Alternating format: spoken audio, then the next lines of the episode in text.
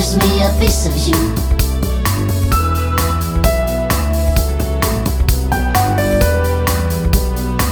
Give me a piece of you.